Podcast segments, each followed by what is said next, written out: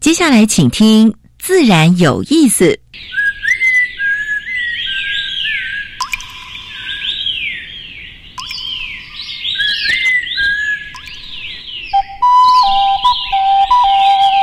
大自然是最能启发人心、最迷人的教室。透过鸟语、虫鸣，顺着山峰、水流，教给我们自然万物的盎然趣味与生命智慧。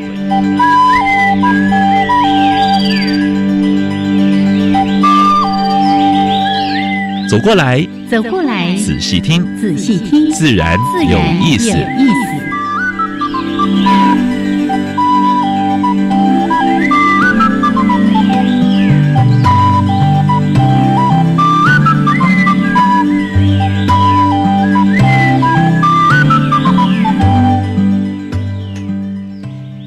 亲爱的听众朋友们，大家好，欢迎收听教育电台。自然有意思，我是杨平是，我是燕子。Hello，杨老师。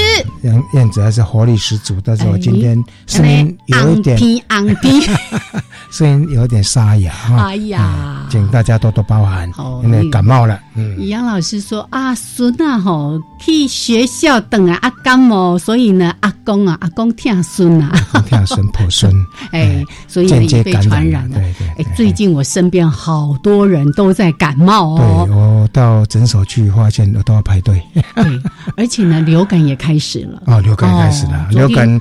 流感我今年是有打预防针的，是。那我问医师，他说流感我打预防针，他说两两码事，两码事哦，嘿，那个跟一般的感冒是不一样。对对，刚好澄清一下，有人说，啊，我明明已经打了疫苗了，为什么没效还感冒？不好不好，对，这是不一样的哈。那个流感疫苗针对的是流感的几种病毒株哦，那一般的感冒病毒听说两百多种 了，很多很多了哈，所以那是不一样的，还是一样的。注重饮食、运动，还有休息，还有穿着哈，哎，或冷或热。该该穿的时候穿，该脱的时候脱，洋葱式的啊。是是，哎，你今天怎么没说第一颗扣子要 扣起来？当然了，这是基本的 基本动作。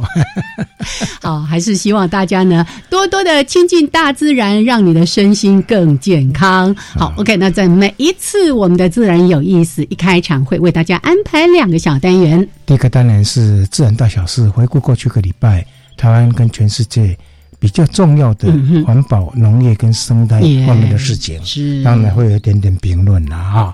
那会发发牢骚了，所有的牢骚都是为了让台湾的环境更好、更好。善意的建议哈。那第二个单元是谈 special，今天我们要，呃，今这个这这这个年度我们开始要进行是一个新的单元哈。台湾的濒危种动物跟已绝种的动物，当然也会谈到。珍贵稀有种类等第二类保护动物了。嗯哼，对，这是今年度的主轴。然后今年其实我们还会回顾一下过去三十年、三十多年来台湾在生态保育这方面的努力。嗯哼，我们也邀请一些专家是来跟我们回顾。那些专家现在大部分都退休了啊，可能有产业界的、有官员、有学界的，大部分大概是学界的啊。我们会邀请他到这个节目来。跟我们分享过去的点点滴滴，其实走过来是不容易的，对不对？这件事情可以说是老师的大愿，因为要去整理整个台湾的生态保育史，其实不是一件简单的事情，不好做。但我们透过在节目当中呢，几位重要的这个生态保育界的，有的是先锋部队的哈，或者是大家怎么样接续。一棒接一棒的把台湾生态保育的工作给做下来。我们会揭露过去为什么会定定野生动物保育法的这个背景，嗯，还有那困难的过程，还有包括现在濒危种这名录是到底怎么出来的？是，还有什么叫赔率修正案？啊，我们当年我们的出口的羽毛类的这些衣服啦，或者是脚踏车，我们曾有一阵子是不准出去的，因为。因为因为美国寄出赔率修正案，有被制裁的一些当时我们对野生动物的过度利用啊，什么当街杀老虎啦，熊吃熊掌啦，还有买犀牛角啦，买那些。啊，好啊好啊好啊，哦，还公牛就雄心没对。但是呢，我们会慢慢的为大家来做呈现。OK，那今天的主题时间，哎，我们今天邀请到农委会林务局的农林航空测验所的所长，嗯，哎，他是第二次到我们节目来，对，因为最近有一个很好消息啊，哎，无人机啊，还要包括他们有一本书要出来，《不可见的台湾》。哎哎，不可见。不是不可见人哦，哦，这吓吓人吓人！不可见的台湾是往往被大家忽略或者没有注意到的一些地方。这个呃，这个部分的话呢，它其实呢，它是红外线。拍摄出来的东西啊，所以他在这个礼拜我才要发表，大家先先跟我们分享的。今天算首播就对了。OK，来，待会儿呢，节目的主题我们再来跟管立豪管所长来聊一聊这个话题。一开始先加入我们第一个小单元——自然大小事。风声、雨声、鸟鸣声，声声入耳。大事小事自然是事事关心。自然大小事。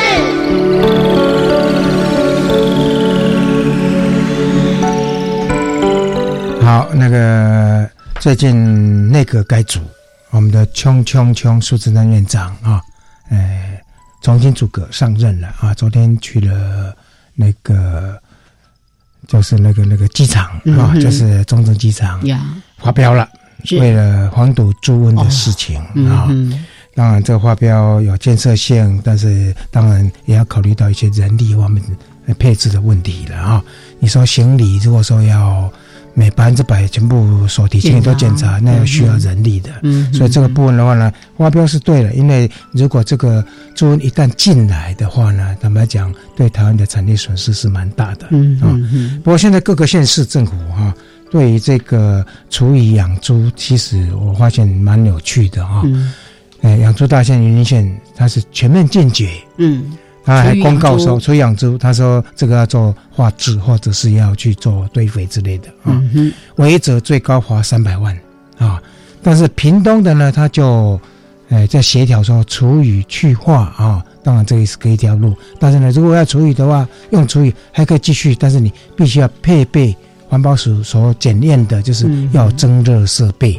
对，大厂大概都有啊，但是呢，小厂。大概有的还没有，所以这可能要一段时间。万一如果真的进来，这个如果不不建立好的话呢，两条路当然都可以走，但是呢，最终的大家就比较期待，就是说是不是能够把主语去化掉啊？就是去呃做做做做做燃电啦，或者是去做一些堆肥啦，也有利用之类的了啊，或者是做肥料什么之类的啊。这个当然两条路，但是牵扯到的部会的话，包括环保署，嗯，包括农委会。这两个部分其实就应该好好坐下来谈，要好好坐下来谈。所以我们希望苏院长啊，就是说新上任的话呢，不是针对一个单位，应该是全面性的协调，要把它做好。因为这个朱文如一旦进来，咱们讲对台湾的产业影响是相当大的啊。那第二个信息，哎，比较好的信息哈，我们叫石虎来了协会哈，啊募得民间从民间募款五百万。要改造苗栗百座的鸡舍来保护这些石虎，因为苗栗是个浅山的地方，浅山家没有什么保护区，哎，而且都是私有地啊。那石虎的话呢，肚子饿，在野生动物偷鸡，哎，吃不到就会到住家附近去偷鸡哈。所以食虎保护协会的话，从民间募的这些钱呢，打算在后龙、还有铜锣、三义、通宵这几个地方，石虎常常出没的在浅山地带呢，协助。协助这些养鸡农来改善它的鸡鸡舍，然后你你会在旁边设，站你进不来啊，用这个防防范啊。所以这个钱大概是用在那个刀口上。哎，我看到这个新闻哦，真的是蛮蛮心疼的。就说全台湾的石虎现在估计大概五百只，那每一年哦有超过三十只的这个石虎，因为去偷鸡，哎，结果就死于兽夹啦、毒饵啦，或者是猎捕啦等等的。哎，不能是被路杀掉。嗯哼，好。那另外的好的讯息是，这个其实我上次有有参加到他们的那个。呃，记者会了哈，在公路总局，他在呃台东的九线花东第三期拓宽工程，这拓宽工程里面呢，他不砍树，嗯，不移树，耶，啊，然后呢会把这树保护的很好，而且会在树跟树之间会做一些呃景观设计，是，然后会种一些彩色的各种适合当地的这种这种植物来美化。所以这是安全景观大道。这个其实我们要跟他拍拍手了哈。那他们这个景观大道也得到那个中华民国景观协会的那个台湾景观大赏哦的杰出奖哈。所以未来我们这条路当然不是马上好了哈，现在已经在施作，大概要到二零二四年才会整个完工。大概有六十九公里，从花莲的光复乡以南到花东的县界。哎，这个新闻标题下的太好了。这个环资呢说 一条让人愿意慢行的路。哎，这个华东台九线的拓宽，嗯，这这个讯息就不太好了哈。彰化我们知道是农违违规农地，可以说最多的地方了。那呃，去年政府在讲说，如果即报即拆，对不对？但是呢，现在有十二个工厂。在新县长、新市长、县长出来的时候呢，要抢建，这个怎么抢建？这马上就拆了，怎么还在还在抢建？这个都是侥幸的心理，是就想哎，我先盖看看会不会怎样。我们希望新上任的农委会主委要拿出魄力啊！当时你说整个都拆的，彰化县这个十二起有十二起刚刚在起造，是但彰化县政府会说公安跟环保问题解决了再拆。这个新做的不是就是要拆吗？五二零之后不是全部都要拆的吗？啊，所以这个部分的话，不应该有太多套的中央中央应该硬起来啊！好，那另外这个讯息是因为最近红火雨在很多地方出现，过去只有在在新北县，还有在在在在在那个新竹这一带，现在连苗栗都有啊。因为听说经费被删减的，很多地方没有没有这些费用，那地方政府对这个又不重视。但是要知道哦，地方现在都是县都是民选的县长哦，红火雨如果出出现在你那个县市也是蛮丢脸的，而且对你的县民来讲也是哦，真的是那是很大的干扰，是是是是。所以这个部分我们是希望地方政府要重视这个问题。嗯哼，好，接下来一则关于孤独乔治的新闻。这个哈，这个地球上又少了一个物种啊！哎，很漂亮的一种瓜牛 哎。这是在在在夏威夷哈，嗯，然后这个呃养了它十四年，给它一个名字，结果最最直到最后。还是过世。前几天，我们希望能够有奇迹了哈，在野外是不是能够被探险家再找到？不过这个几率大概不是很高了。对，而且因为他们的呃夏雨的资源调查做的还算蛮详细的。嗯嗯嗯。好，而且像这种树瓜牛，其实种类本来就不多了。对嗯。好，最后的讯息哈，我们来报道一下，就是菲律宾哈，有一个渔村，有一个渔村呢，它的金沙。金沙。拯救了整个没落的渔村，对，为当当地带来生态产业，啊，所以这个部分的话，金沙就是一般都讲豆豆豆腐沙了。嗯嗯台湾现在当然是禁吃了哈，但是这种蛮温驯的，那叫以沙共游啊，它是会把它养在大网子里面，那当然也不是很好啦。但是起码他没有去杀它，也帮地方带来一些利益啊。所以这个部分的话呢，如果是暂养啊，暂养一段时间再把它放出去，那这样这个还可以，还可以就是考量一下。哎，但是如果说，呃，不是这样子的话，把它养到像动物园一样，把海底当动物园呢，这个是不太好的。不像我们那个什么苏梅雨有没有？是。那个多少人想要去跟他一起共游，结果有人就把他抓来吃掉了，我实在是哈。好，所以你看，把生态、把这些自然的环境保护好，是一个非常好的一个产业，对不对？好，OK，来，这是今天的自然大小事。那接下来加入我们今天的第二个小单元，台湾 Special。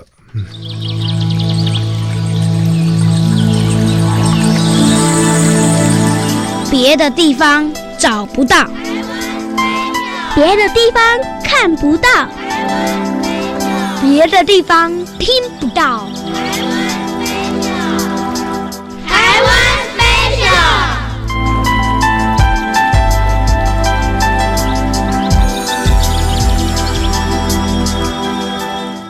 好，现在时间是上午的十一点十九分，欢迎朋友们继续的加入教育电台。自然有意思，我是杨平次，我是燕子。啊，燕子今天要跟你们揭晓一下。哎，今天讲一个哦。这个大家都很关心。可是呢，在前几年哈，由平科大的裴佳琪老师，他其实一直还算是一个对追踪的十几年，架了很多的自动摄影机等等的，哎。不见就是不见，后来呢？根据在野外活动这种，哎，什么地方好像看到，什么地方看到，但是后来发现都不是。还有后来发现也有人在养，哎，后来 DNA 鉴定好像不是不是台湾的云豹，很多都是从国外进来的，包括我们动物园里面的那一那几只，也不是真正的台湾云豹。不过现在有些标本在台博馆，台博馆一只。不止五只哦，是有那么多只哦！哎，从小到大，哎啊哦，对对对对对，好，所以台湾云豹哦，它是在一八六二年的时候第一次被记录在一些科学的文献上面，是有一个也也算是很有名的哈，在台湾很多的物种也是由它发现跟命名的。史温侯，史温侯它所命名发表的，那叫台湾云豹。那从一八六二年哦，就一直到。二十一世纪一百四十几年，然后一直有人说，尤其是我们的原住民朋友都说啊，有看过，有看过，但是呢，从来没有真正。就是有证据，就是哦，他可能说他有看到，但是并没有证据去呃证实说他真的看到了云豹的活体，甚至连尸体呀等等这些照片都没有。是，对，所以后来呢，哎，这个就在我们呃裴佳琪老师他们所领导的这样的一个团队的证实之下，就确定台湾云豹应该是绝迹了。我记得去年有一群学者也在谈说，是不是要从。呃，东南亚或者是中国南方，再把这云豹引进来，那也引起蛮多的蛮多学者的论战啊。那这个角度来看呢，因为它不是台湾的这个亚种嗯啊，所以如果说以后有个人的看法，是觉得说并不恰当了，是是，因为。哎，你要重新再把它引进来，然后要不让它立足，到底是从哪里引进，多少只，这个都要去充分去讨论。而且那个意义是不一样的哈。对对对。那很有趣的是，我在搜寻台湾云豹的相关新闻的时候，在那个什么动物星球频道，不是有一个节目，他们都专门在世界各国找那种已经被认为绝迹的动物嘛？哎，这个拍摄团队呢，在去年。七月的时候也来台湾，是他们也不相信哦，这个特别的跑到台湾来，真的是上山下海啊，到处去找，结果 还是没有找到。当然，我们还是抱着一线生机然后希望是它还存在。那关于台湾云豹啊，真的，如果大家有机会去，你你去那个呃维基百科搜寻一下。哦，这一张图哈画的超美的，因为呢，我其实呃在我们农委会所出版的《台湾地区保育类野生动物图鉴》上面有一张照片，是，但是那个拍正面，嗯，所以呢，对于它的一些描述其实没有办法真正的看出来。我这边稍微的描述一下，让大家对于台湾云豹的外形有一些认识。就它的身体呢，主要是黄褐色的，那额头到肩部还有背部呢，有几条黑色的纵带。四肢额头有一些黑色的斑点，然后尾巴的后段呢，有一有一些那个黑色的环带。那当然最重要，为什么它叫台湾云豹？是因为它的体侧有一些大块云状的黑色斑点，哦，所以叫做云豹。好，那。为什么？为什么他灭绝？这个你很难想象哦。过去原住民还曾经呃酋长的衣服上面，哎，对，用了一个材料，对，对啊，这个以前那个照片在在博物馆，在博物馆，现在在台博物馆里面有，是是是。好，那其实如果以这样一个大型的猫科动物来说，是。照说它应该是很很有这个，对对，可是气概啊，一个很重要的原因就是我们一直在说的栖地被破坏了。一旦它的栖地破坏零碎了，有时候你说啊，我们开一条公路，因为一般大型的猫科动物它需要的 home range 就是它的那个那个那个势力范围是需要相当大的，是跟黑熊一样。对对对，尤其这种大型的。哺乳类动物对狩猎型的动物，它需要一大块的土地来，真的是让它有足够的食物。可是当像公路一开，哎，可能这边跟那边它就没有办法，甚至它的繁衍都会因为这样子而受到影响了。对，那现在呢？哎，我们只能啊，叫做往事只能回味嘛。希望 也许在山里有某个角落，希望还有云豹的存在，但是目前已经被认定是。接种。走掉了。嗯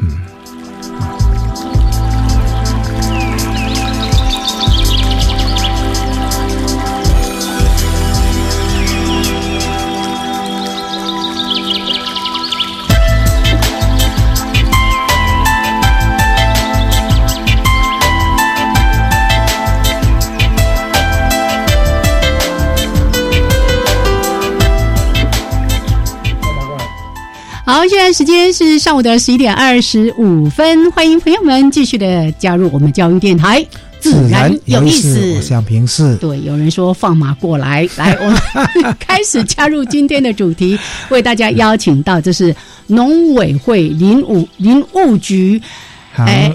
农林航空测量所 哦，这个名字真的很难记，简称农航所了。我们的管理好所长，Hello，所长好。各位听众朋友，大家好，主两位主持人，大家。好，是恭恭喜啊！这个新书出来，哎，不可见的台湾，对不对？是，什么叫不可见？能不能稍微是解释一下？好，燕子说不可见的，不是，不是，是 绝对不是。我我一直保持神秘，到现在还没把书打开来。来，我们翻开书页来。是这个命运，这个名称是有特别的意义，因为当初这本书的作者在我们农行所搜寻一些照片、历史照片的时候，他发现说，哎。我们一般观念里面，航空照片是黑白的，比较早的时候，后来是彩色照片。是是。可是他在搜寻过程中发现说，哎，其实我们为了农行所在六十年来为了政府特殊需要，有拍了一些特殊照片，比如说黑白彩色、黑白的红外线光片，或是彩色红外光片，这些都有特殊的任务需求。哦，那这些都有当初的时代的背景跟意义。譬如说，这那个黑白彩色。黑白红外线片、红外光片的话，当初就在做灾害调查。比如说，那彩红外光哦，对水的水体的敏感度特别强。是，所以说有时候你水退了以后，我用红外光片去拍，因为它的地表水的水位比较高，所以它呈现出来颜色就比较黑，你就知道哪里有淹过水，哪里没淹过水。虽然你表面上看不出来，是对。那后来彩色红外片更是更是用途更大。比如说我们在动动植物的为病虫，不是动植物的森林病虫害森林病虫害啊，农作物病虫害啦，对对。因为那个光合作用以后，对红外光片它会呈现出红线红色的色彩。嗯，那如果一个植物生长越旺盛的话，它的色彩会鲜红。是是。那当它有病的时候，它的色彩就会变淡。当它死亡的时候，它在红外。彩色红外红外光片上面就呈现白色的，是，所以我们要调查一些大面积的这种病虫害啊，对，然后就很容易调查到，所以作者就把我们农行所从民国五六十几年到目前为止这些特殊的红外光片，把它集中起来。嗯哼，那另外譬如说在做那个空气污染的危害啊，其实都有特殊的用。哦，对。哇！因为刚才所提到病虫害的那个，我们以前念过 remote sensing 啊，就是那个遥遥遥感探测，然后针对那个红外光的会那个的的特性，那知道说什么地方病虫害严重，然后做侦测。因为由于森林来讲，它在那么茂茂密的，对，里面没有办法就从图上去判别，然后攻到那个点，然后去看。那为什么特别意义？我这边讲一个小故事。我们在六十几年的时候，农委会希望知道水稻的产量。然后就是用红外线去估测，结果有一个同仁发现说：“哎，这块色彩从比较淡，照讲水稻快结实的时候，颜色都很红。”嗯嗯。结果后来哎，去看发现刀面一翻过来以后，刀热病，刀热病。然后所以说在台湾差一点产，如果让它感染的话就很危险，粮食就要减少。对，结果马上处理，一块隔离出来，了一个 那个刀热病的发生。是是。对，但台湾没有产生。那个粮食粮食危机，是是这个故事多么样的有价值哦！就哎，你可能是一个例行的公式，就是哎，我们随一定是定期要去做一些什么样的拍摄，对不对？结果我们从回来的影像当中发现有异状，赶快追根究底。哇，防止了一场，对，这真是太厉害，太厉害了。好，我相信还有很多的故事，我们待会儿呢，慢慢的请我们的管理好所长跟大家好好的来分享。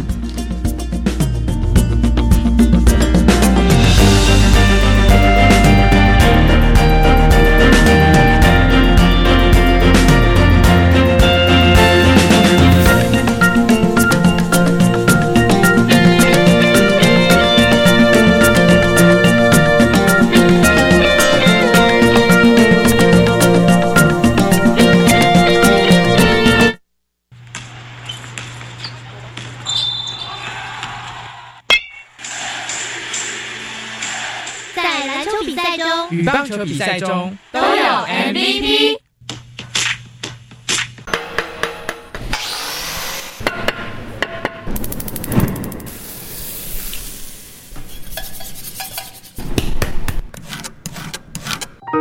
在技能竞赛中有 mvp 用技术站上世界舞台为台湾争光。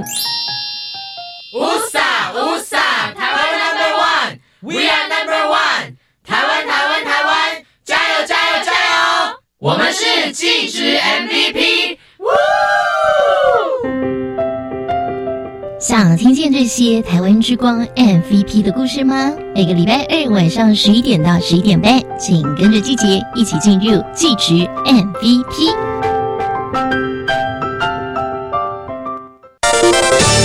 在播报新闻：国民年金保费有十年补缴期限，也就是超过缴款期限十年的保费将无法补缴，也不计年资，还影响请领各项给付权益。建议国民年金被保险人重视与应应，检视缴费状况，避免造成权益损失。而有积欠较早期保险费的被保险人，更应尽早规划补缴，减轻补缴压力。另外，欠费期间越长，利息越多，尽早缴清保费，才能保障自身权益。以上为劳动部劳工保险局广告。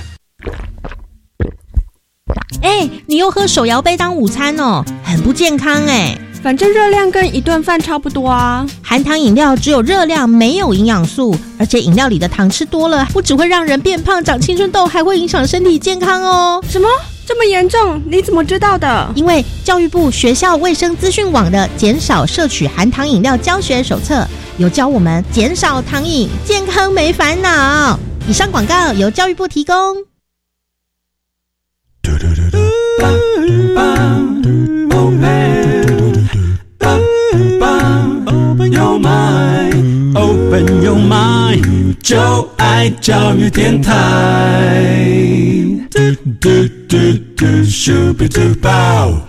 好，现在时间是上午的十一点三十二分，欢迎朋友们继续的加入教育电台，自然有意思。我是杨平是，我是燕子。那我们现在所访问的是，呃，农行所的管理啊管所长。是所长今天来，是因为我们最近哎就在年初，嘿，有一则非常棒的新闻，就是在我们呃农粮啊不不不是是农行所呢买了两架。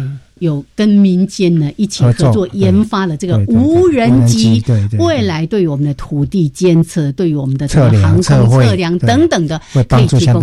没错，好，这个待会儿来谈。倒是我们刚才因为呢，哎。竟然这么样的幸运，刚好接到这一本《不可见的台湾》。不知道他是礼拜五才要发表，先挖出来《不可见的台湾》。那这个作者是你们同事吗？哎，不是啊，这位作者是一个文学家。哦，对，文学家来写这样的一些航测图。对他本身就是对航空测量的造航照非常有兴趣的人，对，是一个蛮特殊的人。是，那我们当初就是希望出版我们的书。结果他来得标以后，他竟然是由我们农行所照他的意思来出版这本书，哦，那他他为什么会想出版这本书？就是说他要打破以往那个台湾的一般民众的观念，对对，比较自私的观念，就只看到一些。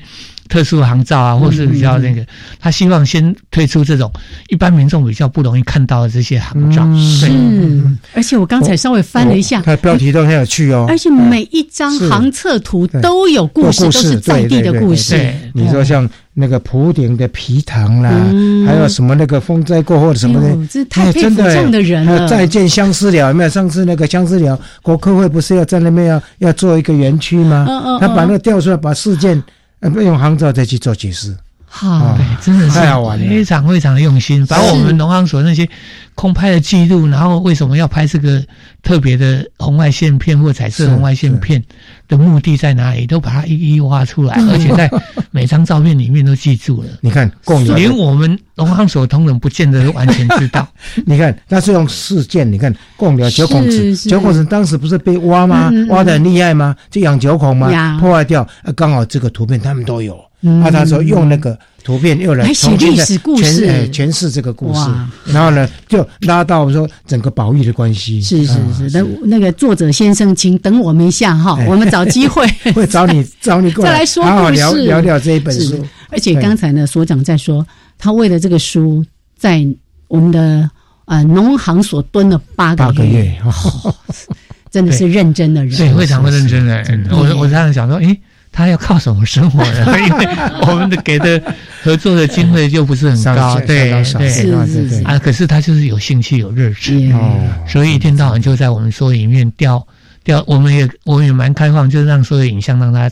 能够自由翻页，嗯，然后他一看到特殊影像就去调调我们的那个航线图，嗯，任务任务图任务的资料这样，是一页一页翻，哦，真能够真的。那么难得的一一一本书，敬佩的，蛮令人敬佩。这个作者哈，啊，这审定者好像是专业的哈，雷鸿飞雷先生，对他雷鸿飞是当然是我们有名的那个台大地理系王鑫老师的高。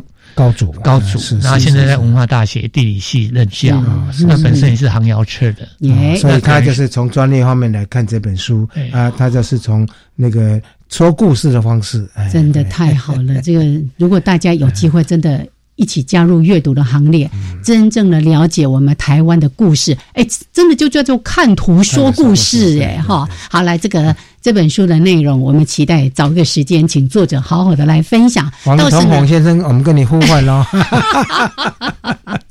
好，我们要回到一个最根本的问题，因为上次所长来，其实已经好长一段时间了哈。对对。对于我们呃农委会林务局的这农林航空测量所在做些什么事情，还有刚才我们一直在说航照图、航照图，这些航照图是拿来做什么用的？哎，这个部分我想请所长也再帮我们说明一下。我们农林航空测量所当初是农农农业复兴委员会为了调查，嗯，那个台湾的森林资源。所以就由美国派了一些专家到台湾来，然后组成台湾刚毕业森林系的这些学生，组成一个全台湾的森林资源调查。嗯哼。然后调查完了以后，接着政府单位觉得说，哎，这些年轻人被训练以后，对航遥测这种专门的技术，如果把它删掉，非常可惜。是。所以就在民国四十八年成立农林航空测量所。嗯哼。继续用航空照片来做森林资源调查。哦，那。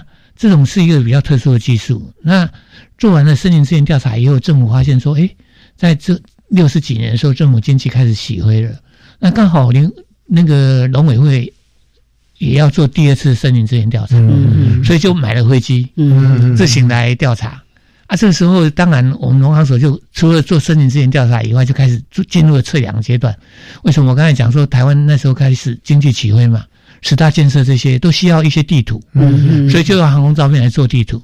所以农航所就除了资源调查，又有转型成为航空那个相片基本图地图的，对，两个并行的单位这样。那到一直到九十年的时候，那个当然政府单位一直精简，那那个测绘业由内政部拿回去了，所以我们农航所就转型为一个航空照片的提供者跟正影像的仓储的单位。嗯，那把台湾。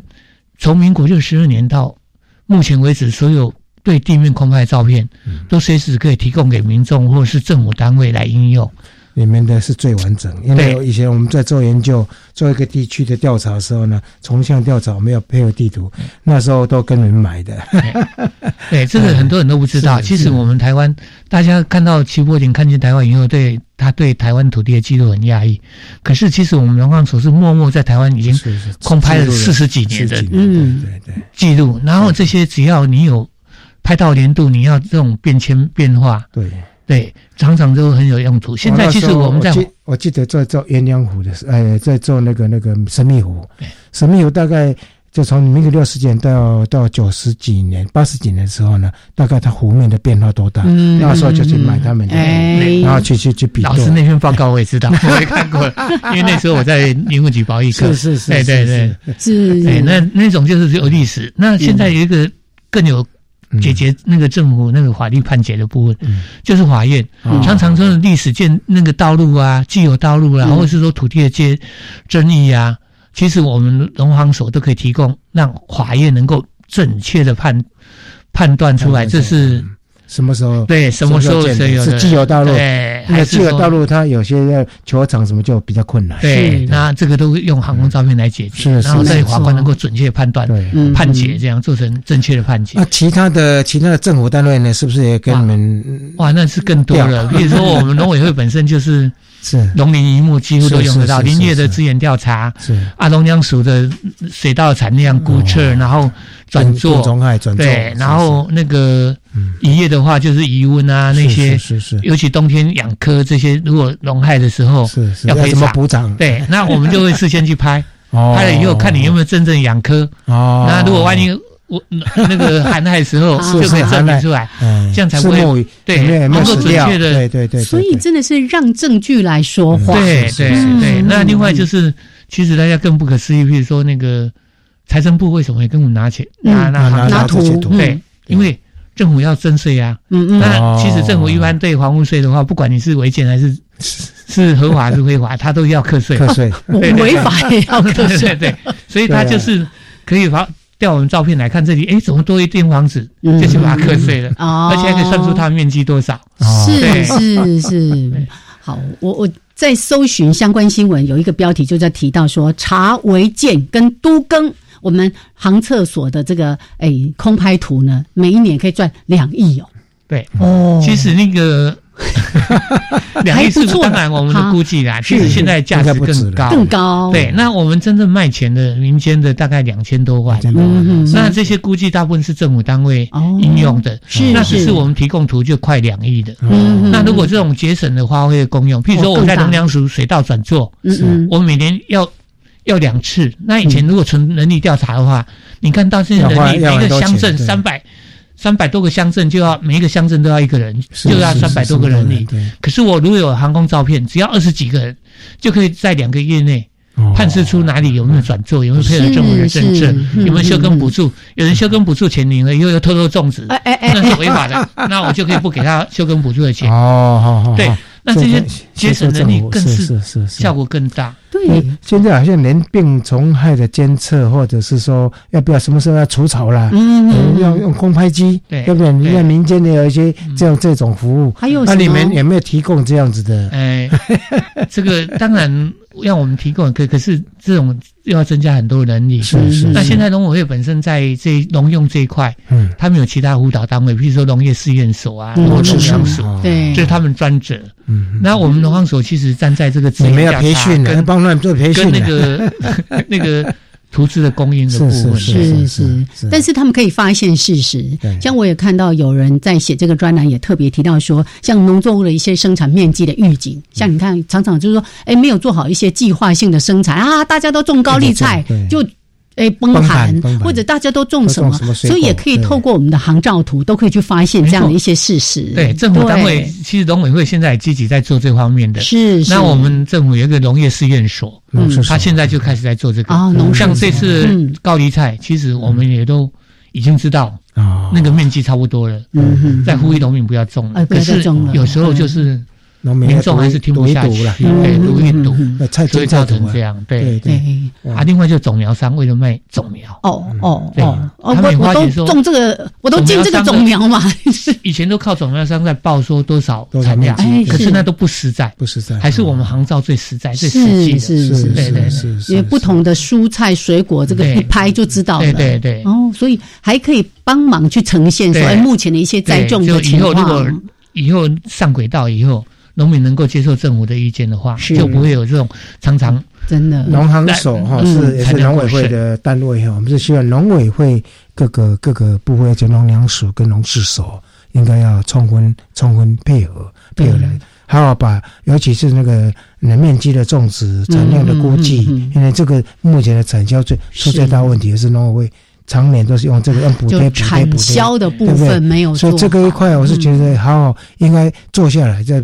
把把把里面科技的方法对来管理做下来，而不是说只只有几个人，就单每一个就农粮署然后应该是跨跨跨局处。对，还有像刚才提到说那个违建的问题啊，对，我在新闻里面看到一则还蛮有趣，就是我们台北市的柯市长上任之后，他当时对于查这个违建不是非常这个雷厉风行吗？听说当时我们那个农行所的业务量就大增，因为一直来调图这样子，每天都是客满，害我们的那个。那个收徒那边应付不了，对，前面八个月。对，你看这个对于我们的整个环境、都市的规划，那个农地里面的新违建，对不对？是是，这个都靠我们那个航照片来来判是你是哪一年建的。对啊，如果新增加，其实就如。刚才老师新闻里面所提到，就要立即拆除。对对，立即拆除。那像过去这些航照图，都是我们有我们的那个工作人员去开 开着这个飞机 有固定的路线在拍嘛，对不对？我们有规划航线在拍。嗯，对。但听说那个飞机机龄都有点老了，蛮老了。对，因为我们台湾那个飞机当初在那个会行任务的时候，当初是都是领悟起自己拥有的飞机，所以有是定期的更新。那后来因为集中到空勤总队，哦，那空勤总队是以救灾啊、直升机为主为主，所以他们就把这两个定义机的部分有一点。这个定义机年年纪多大了？哎，我们。一一架二十四年的前年，因为鼻人着地，然后维修费太高了，所以已经报销了。报销。对啊，另外一架是民国七哎六十六十八年纪太大了吧？所以到这一架到底多少钱？四十周年。四十周年。对。哎，拜托拜托。是两亿多了。政府应该因为要在航照上的应用，嗯可能要在一些改装跟飞机挖那个机舱挖洞，所以可能要在。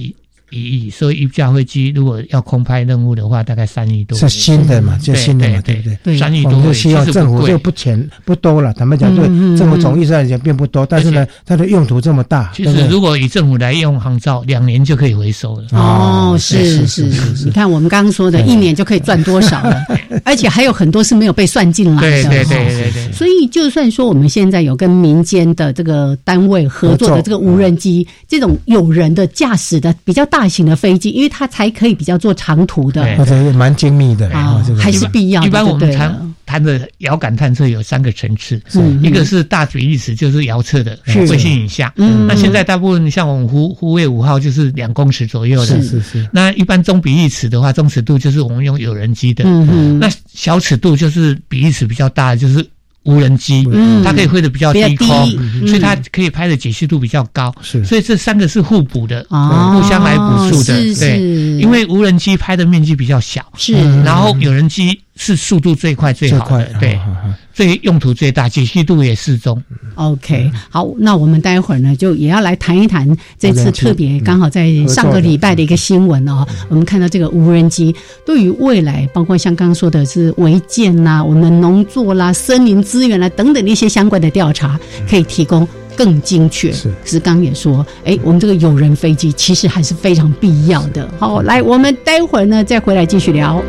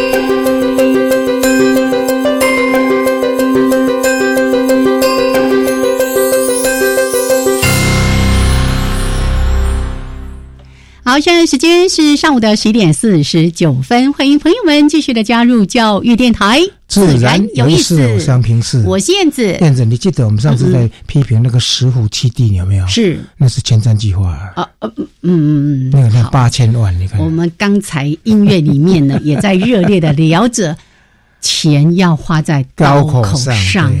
真正利益民生、真正对我们的环境永续有益的事情很重要。好，来我们还是要画。回到主题，今天呢，为大家邀请到农委会林务局农林航空测量所，我们简称农航所的管理好所长。那今天呢，特别来，我们除了刚才呢附带谈的一个话题，就是我们最新出版的书籍叫《不可见的台湾》。好，这个。哎，大家有机会好好的来阅读。那也说到了关于农行所在做的事情，这些空照图的相关应用。那重点呢，放在上个礼拜才刚刚发布的一个新闻，就是呢，我们有一个固定翼无人机，叫做雄鹰。嘿，当时为什么会有这样的想法来跟民间来合作？哦，其实因为农行所是台湾只要空拍。的单位，嗯哼，那当然有人机已经历史那么久了，可是无人机这几年它的成熟度非常非常高了哈。那站在一个无人机的应用上，嗯，我们农行所也不可避免未来一定会用它。虽然说目前来讲还是蛮多限制的，譬如说空拍领域呀，嗯或说那种人力的这种操作能力还是非常多。可是这是未来趋势，不可避免趋势。所以我们做的，手一定要应用。嗯，那可是现在有人说啊，可是很多人都在用的。哦，没错，很多人在用。第一个，他没有用那么大型的无人机。嗯，那第二个就是说，他们用的照相机都是一般的单眼相机。哦，那我站在东方所里面，我是一个测绘测绘的单位啊，然后是我要求的是测绘级的照相机。哎，所以我们一定要找比较中大型。是，对，是是那为了我们农行所未来的发展，当然我刚开始就找中科院。嗯，那可是因为中科院比较特殊嘛，它是国防应用的，是是是。它虽然愿意配合，可是对我们农行所来讲，经费跟能力太贵了，负担太大了。因为他们的飞机更大，所以他们一架无人机的操控要十一个人。哦，对，包括包括那个导控的这些，是是是是。那所以说，我们就想退而其次。找国内智能无人机的生产厂商，现在国内有有两架蛮大的，对对，中大型的这种飞机，然后就跟他们合作，一家是叫做经纬，一家叫做智慧。智慧，对，然后我们就去了解它的生产的状况，因为其实两家性能也都差不多，是是是，对，然后我们就用公开招标以后，就有经纬得标，嗯，那他们也蛮配合的，我们的规划，哦，那就经过才八个月时间，嗯。不但飞机产生产出来，而且这那种照相机装上去以后，这种听说有两公尺这么长啊？对，一般的我们看看小小的那个空拍机，啊，这个是吃电池的吗？哎，不是，它是吃柴油的，因为我们。我们因为要空拍，所以我们要自控时间要比较长。是是是。因为一般无人机我们看到大部分都吃电池，大概都二十到四十分钟而已。哦，那很短。所以它时间很短。嗯。你会上去以后要回回来时间，所以只有一半而已。那所以我们我们农行所最终目的是希望能够稍微远距离、远距离，而且时间要在天上要长一点，差不多几个小时可以。我们目前买到的这种这部。那个雄鹰是两可以在天空四个小时。哦，而且我们验收的时候真的测试过了。嗯，那这个几个人？你刚才说那个中科那十一个人控制啊，这个是？我们目前来讲，现场是三个人，然后还有塔台一个人，就四个人。是是是是，比较精简了哈。对，比较精简。而且刚才说到我们的这个无人机所搭载的这些测绘的工具哦，我还看到说什么还可以有热感应啊什么的，甚至未来山里面有山老鼠在活动，什么 都可以呈现出来。对，这是当然有些是我们构想，因为其实现在因为无人机它的感测器是非常多元化。嗯嗯。那我目前来讲，我们目前这两架装的还是标准的，就是高光谱的，诶，多光谱的影像。对，就是。采红蓝绿光的一部相机，另外一部就是红外光的照相机，这样子，这就一般我们称为多光谱的，这就一般需要。那当然，现在因为无人机发展，让很多感测器，譬如说光打就是雷达，哦，或是杀这种雷达影像，或是光打影像，或热感影像，或甚至于多光谱影像这种。在遥测上应用上都非常多，而且它因为为了小型比较小型，价钱比较低，所以我们今年来讲的话，我们会逐渐发展。譬如说，我们去年有去找那种旋翼飞机的热感，在野生动物调查啦，或者是说火灾基地啦，或者是说人类的活动上，黄昏的时候去拍照，嗯哦，有时候就是在零下的时候，因为你有热。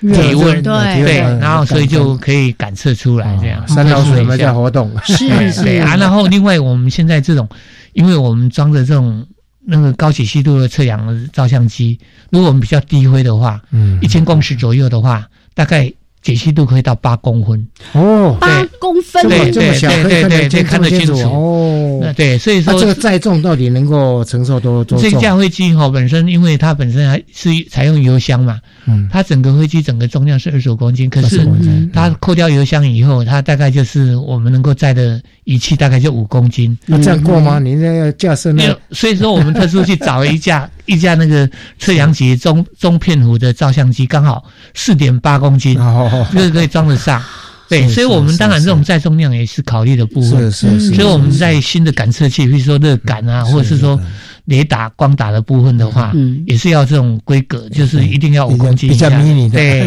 或者要不然就是看能不能比较是更大型的这种载重量更大的无人机的生产出来。对，所以现在整个运作都还算顺利。那因为无人机的入门入门的门槛很高，所以说我们来讲的话，当然。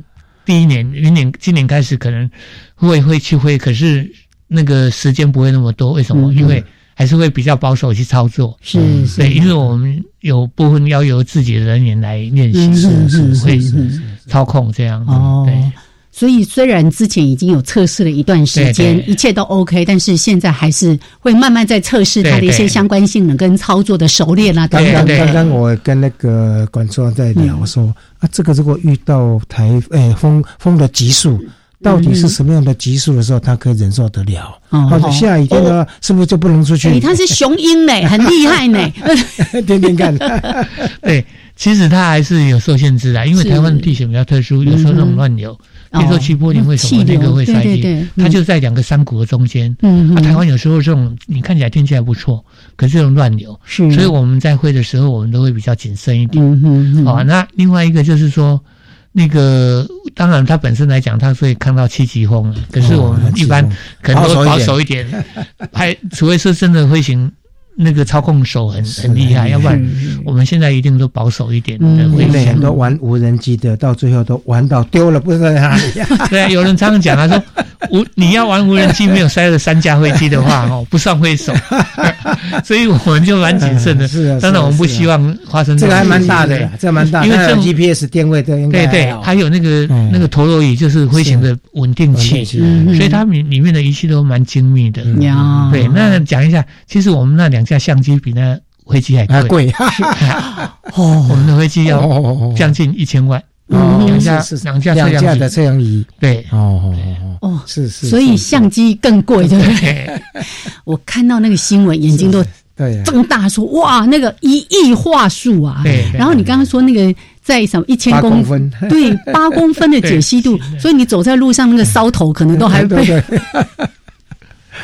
所以未来这么精细的。呃，这样的一些呃航空的这种航空图，它可以在做什么样更更不一样、更进阶的应用？对，这个就是像其实多方面都可以嘛。比如说我们刚才讲的那个林林业上啊，以前在判试的时候都是比较不容易判试树种啊。哦，我现在低位以后是。然后就可以树种更详细，树种以前是有树没树，以以后是对对对更清楚，可以分得更细。是是。那另外就是在做调查，比如说我刚才讲的结合热感跟那个这种高解析度的，在森林里面调查野生动物。野生动物。对。哎，那另外就是森林火灾调查，比如说火灾基地的时候。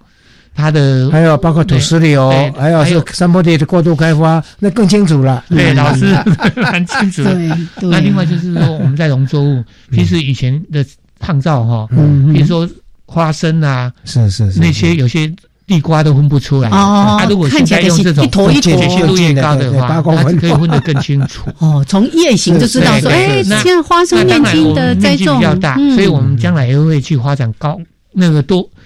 多多光谱的影像。是是是是是。呃，对不起，高光谱的影像，高光谱。高光谱的影像，那让它能不能自动化？是，对，哇。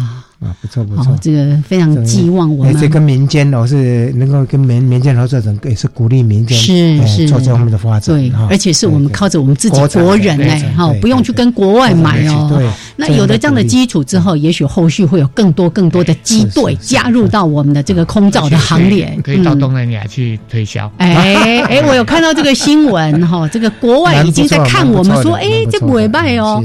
好，所以呢，这也是一个好新闻，对于未来环境的监测，包括我们的农业资源啊等等的，都可以提供很好的贡献。那包括产业的发展，是谢谢我们农行所的管理好所长，谢谢所长，谢谢两位主持人，谢谢各位听众朋友。好，OK，下次见，拜拜，拜拜。